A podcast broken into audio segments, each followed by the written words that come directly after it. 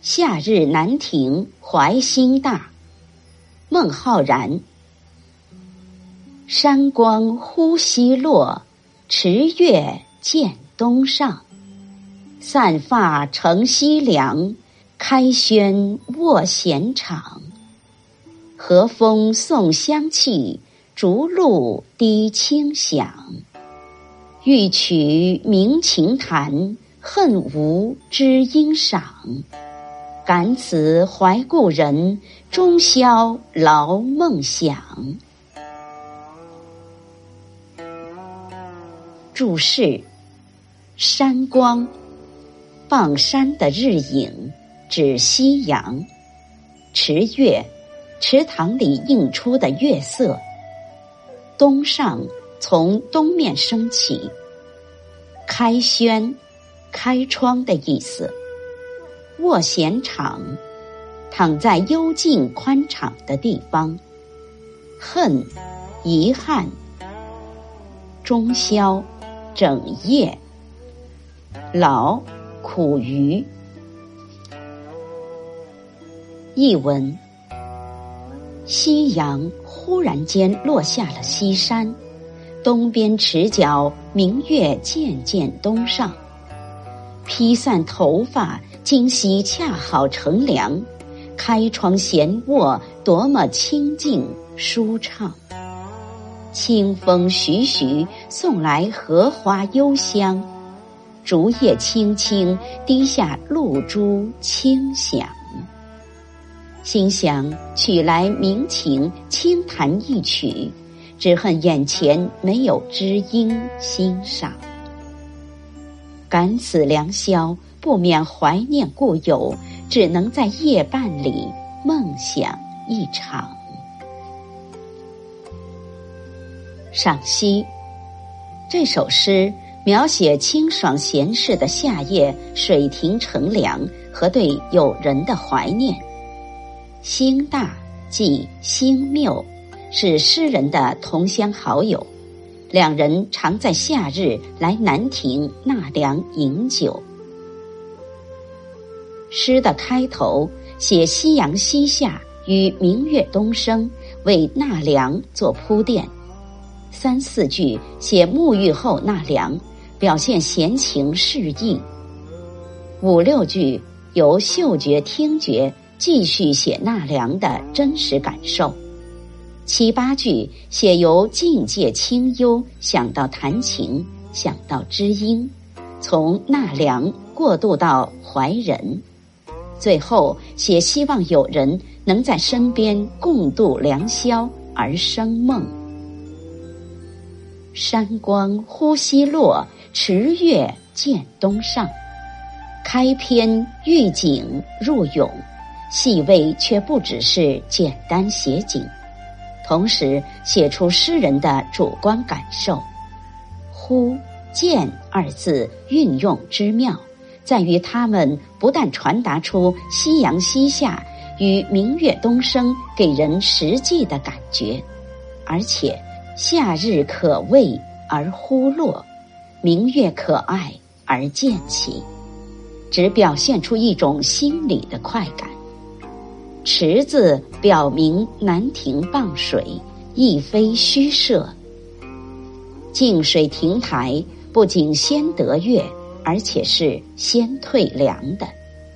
诗人沐浴之后，洞开庭户，散发不舒，靠窗而卧，使人想起陶潜的一段文字：“五六月中，北窗下卧，遇凉风暂至，自谓是西皇上人。”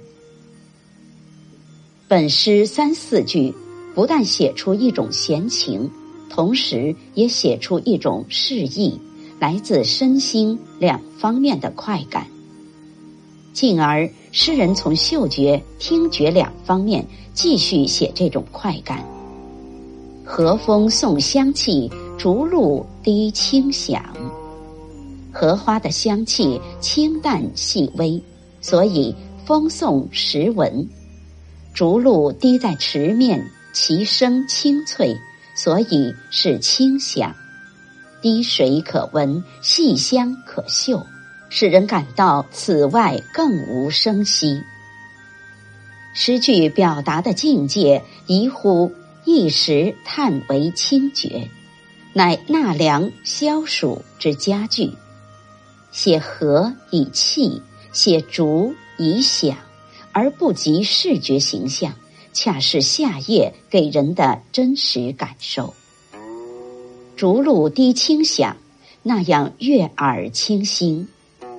这天籁似对诗人有所触动，使他想到音乐。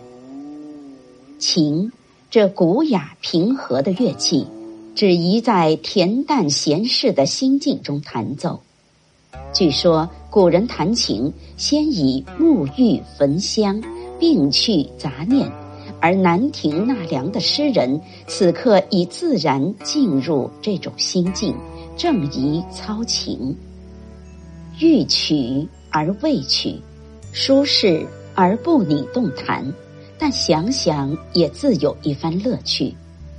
不料，却以鸣琴之响牵惹起一层淡淡的惆怅，像平静的水面起了一阵微澜。由境界的清幽绝俗而想到弹琴，由弹琴想到知音，而生出恨无知音赏的缺憾，这就自然而然的由水亭纳凉过渡到怀人上来。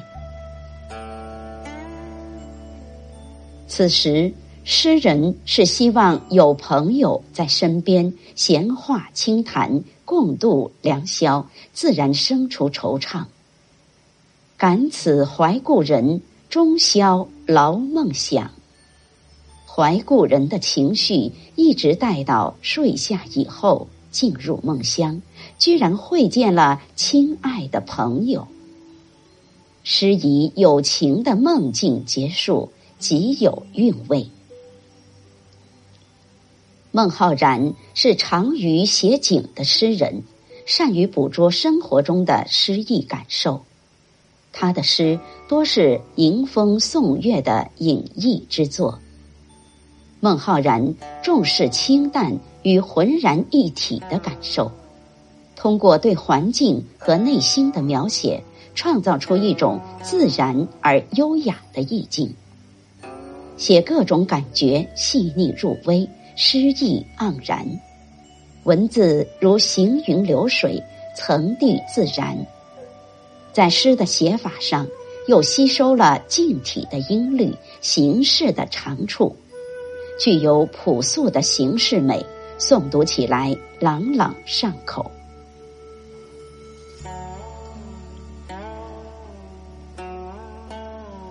夏日南亭怀心大，孟浩然。山光忽西落，池月渐东上。